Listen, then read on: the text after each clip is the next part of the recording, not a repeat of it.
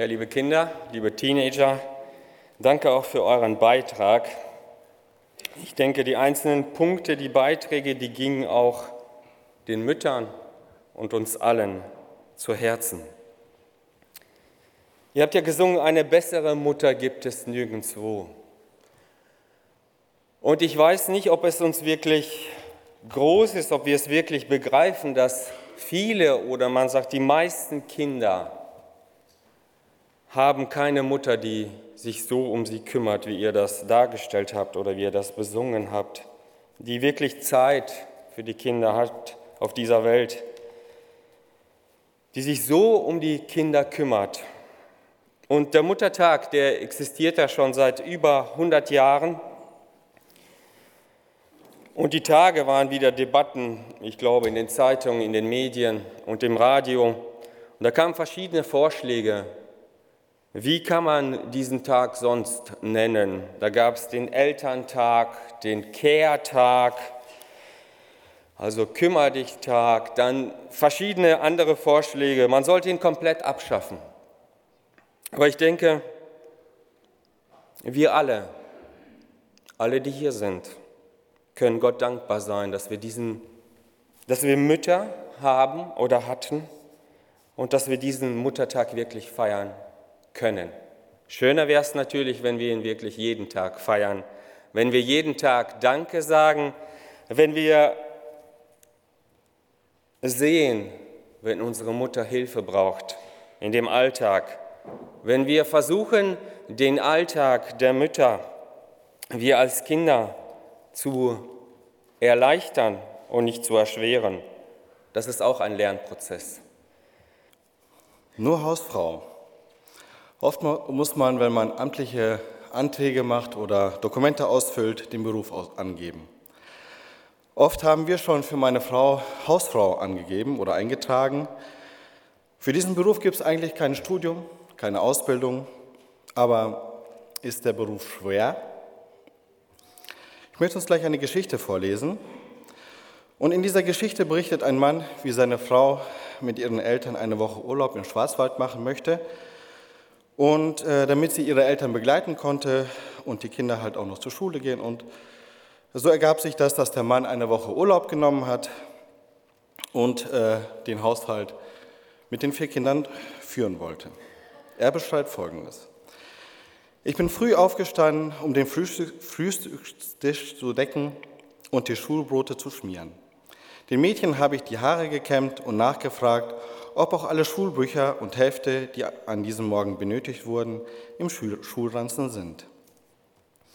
Dann wurde gespült, die Betten gelüftet und für das Mittagessen eingekauft. Gekocht, der Tisch gedeckt, zum Mittag gegessen, den Kindern zugehört, was sie in der Schule erlebt hatten, gespült, Geschirr weggeräumt, Hausaufgaben beaufsichtigt, zwischendurch die Waschmaschine angestellt und vieles mehr. Abends fiel ich müde ins Bett und träumte von aufgetürmtem Geschirr und Wäschebergen. Als meine Frau nach einer Woche Urlaub endlich wieder nach, zu Hause war, bekannte ich, ich bin froh, wenn ich Montag wieder im Büro an meinem Schreibtisch sitze. Daraufhin kommentierte äh, meine Frau meinen Stoßseufzer mit, und für mich beginnt wieder die Sieben-Tage-Woche mit einem Zwölf-Stunden-Tag. Nur mal so am Rande. Im deutschen Arbeitszeitgesetz steht, dass die Arbeitszeit täglich maximal acht Stunden betragen darf und nur in Ausnahmefällen zehn Stunden. Dies äh, darf aber keine Regel sein, sondern äh, muss in einer bestimmten Zeit ausgeglichen werden. Wenn diese Vorgaben auf den Beruf Hausfrau Anwendung finden würden, hätten, glaube ich, viele Familien ein Problem. Eine Frau, äh, eine Hausfrau kann sich nicht mal eben Urlaub nehmen, kann sich nicht mal eben irgendwie krank schreiben, wenn sie krank ist. Äh, eine Hausfrau wurde mal nach ihrem Beruf gefragt und sie antwortete, ich arbeite in der Kommunikationsbranche, bin Organisationsmanagerin, fördere den Nachwuchs, motiviere die Mitarbeiter und tröste sie, bin Streitschlichterin, Pflegefachkraft und Finanzmanagerin. Ich führe recht erfolgreich ein kleines Familienunternehmen. Zu diesem möchte ich noch weitere Berufe hinzufügen. Kindergärtnerin, Lehrerin, Designerin, Köchin, Reinigungskraft und Taxifahrerin. Ja, ohne unsere Mütter würden wir vieles, würde vieles aus den Bahnen laufen. Wollen wir nicht noch heute den Beruf Hausfrau und Mutter wertschätzen und uns bedanken? In Epheser 6 steht gleich am Anfang, ihr Kinder seid gehorsam, gehorsam euren Eltern in dem Herrn, denn das ist billig. Ehre Vater und Mutter, das ist das erste Gebot, das Verheißung hat, auf das dir es wohlgehe und du lange lebtest auf Erden. Ja, lass uns besonders heute unsere Mütter ehren und für sie beten, damit Gott sie zum Segen in den Familien setzen kann. Es ist nicht selbstverständlich. Ja, Muttertag, wir haben schon viel gehört. Ich möchte auch noch ein kleines Schreiben, kleine Andacht für uns lesen und wir wollen da ein paar Gedanken betrachten. Es ist überschrieben der Einfluss der Mutter. Der Erfinder des elektrischen Lichts, Thomas Edison, wurde von seiner Mutter selbst unterrichtet, nachdem Lehrer ihn als geisteskrank bezeichneten. Edison soll über sie gesagt haben, meine Mutter hat mich zu dem gemacht, was ich bin. Abraham Lincoln, 16. Präsident der USA, wird mit den Worten zitiert, alles, was ich bin oder zu sein hoffe, verdanke ich meiner Mutter. Mütter sind maßgeblich für das Schicksal ihrer Söhne. Diese Aussage bestätigt sich auch, wenn man das Leben der alttestamentlichen Könige betrachtet. Häufig wird der Name der Mutter des jeweiligen Regenten erwähnt. Offensichtlich gab es einen Zusammenhang zwischen seiner Prägung mütterlicherseits und seinen Lebensentscheidungen oder auch seiner Haltung Gott gegenüber. Neulich fand ich auf unserem Dachboden Briefe meiner Mutter, die sie mir vor 34 Jahren ins Ausland schrieb. Da wurden Erinnerungen wach. Vieles von dem, was sie uns Kindern vorlebte, habe ich später übernommen. So beispielsweise die Freude an Landschaften und Gärten, den Hang zu Musik, die Wertschätzung von Familienzusammenhalt oder manche ihrer Sprüche. Sie war es auch, die mir in jungen Jahren ein gewisses Gottesbewusstsein mitgab, wenn sie abends vor dem Schlafengehen ein Kindergebet mit uns betete, kirchliche Feiertage in Ehren hielt und manchmal alte Choräle sang. Ich kann mich nicht entsinnen, dass sie jemals schlecht oder spottend über Gott und die Bibel geredet hat. Als ich dann in den Teenagerjahren an Jesus Christus gläubig wurde, hat sie mir keine Steine in den Weg gelegt, sondern mich daran bestärkt, darin bestärkt. Heute lese ich wieder die alte, alten Briefe mit ihrer Handschrift und bin dankbar für die Handschrift, die sie in meinem Leben hinterlassen hat. Ja, so sind wir dankbar, glaube ich, alle für unsere Mütter. Wenn wir eine Mutter gehabt haben, das haben, diesen Vorrecht haben nicht alle. Ähm, trotzdem gibt es auch adoptive Mütter oder, sag ich mal, Stellvertreter, die diese Rolle übernehmen. Ähm, auch oft in die Gemeinde ist das so. Nicht jeder hat diesen Segen so hautnah erleben dürfen, wie ich zum Beispiel. Ähm, ja, wie wir schon hörten, das ist nicht ganz einfach, diese Rolle. Ich meine, in der Gesellschaft, die wir heute leben, wird sehr äh, ja, vertreten, dass alle gleich sind. Und vorweg möchte ich sagen, wir sind alle gleich in Gottes Augen. Seine Wertschätzung, seine Liebe für uns ist gleich. Jeder, egal was wir sind, Mann oder Frau. Aber trotzdem würde ich wagen zu sagen, dass es doch einen Unterschied gibt. Ähm, wenn unsere Frau, wie Paul schon gesagt hat, weg, äh, meine Frau, unsere Mutter, für ein, zwei Tage weg muss, weg will, vielleicht hat sie was zu tun, äh, eine Weiterbildung oder irgendwas, dann kann ich mit den Jungs klarkommen. Und ich sage es auch so, weil es ist manchmal ein bisschen eine Herausforderung, das merkt man erst, wenn die Frau weg ist. Ähm, da ist auch viel Logistik drin. Manche Tage sind voller als andere, aber die sagt oft abends, das war richtig voller Tag, weil die wollen überall hin, drei Jungs, alle in andere Richtungen manchmal üben, spielen, was auch immer, Verabredungen. Und das kriegt man dann hautnah mit, wenn die Mama einmal nicht da ist. Ja, die Mutter, die kann man nicht so leicht ersetzen. Ich dachte auch, ich konnte ja, vielleicht als Hausmann, weil meine Frau arbeitet auch Teilzeit. Ähm, und ich habe auch mehr Zeit mit den Kindern gehabt, als äh, die erste, die Zwillinge klein waren, hatte ich auch, äh, also eine kurze Woche, 30 Stunden Woche, war ich mehr zu Hause, Inge hat mehr gearbeitet. Aber es ist viel zu tun und ich habe gemerkt, ja, ich bin keine Mutter. Ähm, die haben doch, allgemein sage ich jetzt, es kann auch unterschiedlich sein in verschiedene Ehepaare, sage ich mal, jeder hat seine Stärken und Schwächen, aber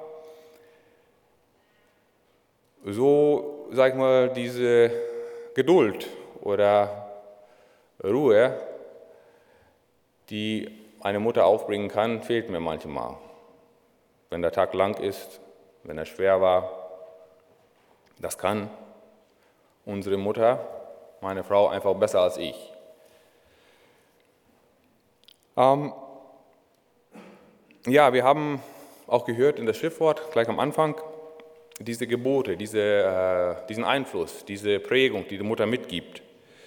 Eine Mutter will von Natur aus ihre Kinder schützen, ihre Familie schützen. Äh, das sehen wir in der Natur. Die Mutter macht es auch. Ich meine, Gott braucht das Bild von die Henne mit den Kleinen. Wie oft hat, habe ich euch zusammenrufen wollen, zu, zu mich rufen wollen, sagt Gott, wie eine Henne ihre Kleinen.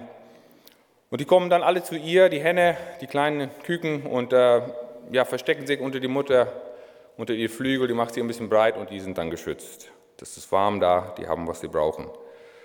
Und so will Gott das, aber so ist auch eine Mutter. Sie schützt ihre Kinder und diese, diese, diesen Einfluss, diese Prägung, diese Gebote, das nervt die Kinder manchmal. Immer diese Regeln. Warum muss ich immer diese Regeln folgen? Warum? Und die Mutter macht das zu Hause. Ist es mein Zuhause? Ich kann die Regeln hier einführen, die müssen auch eingehalten werden, das machen wir als Eltern, aber irgendwann sind die Kinder weg. Und so stand in, in den Sprüche, in das, die Verse, die wir gelesen haben, wenn die Kinder erst ihre eigenen Wege gehen, diese Prägung bleibt. Die Mutter ist quasi immer da, immer da. Das, was installiert wurde, als Kind. Das verliert man einigermaßen nie. Und das ist auch gut so. Ja, und manche haben vielleicht keine Mutter mehr äh, oder keine gehabt. Es gibt auch schwere Wege im Leben für manche.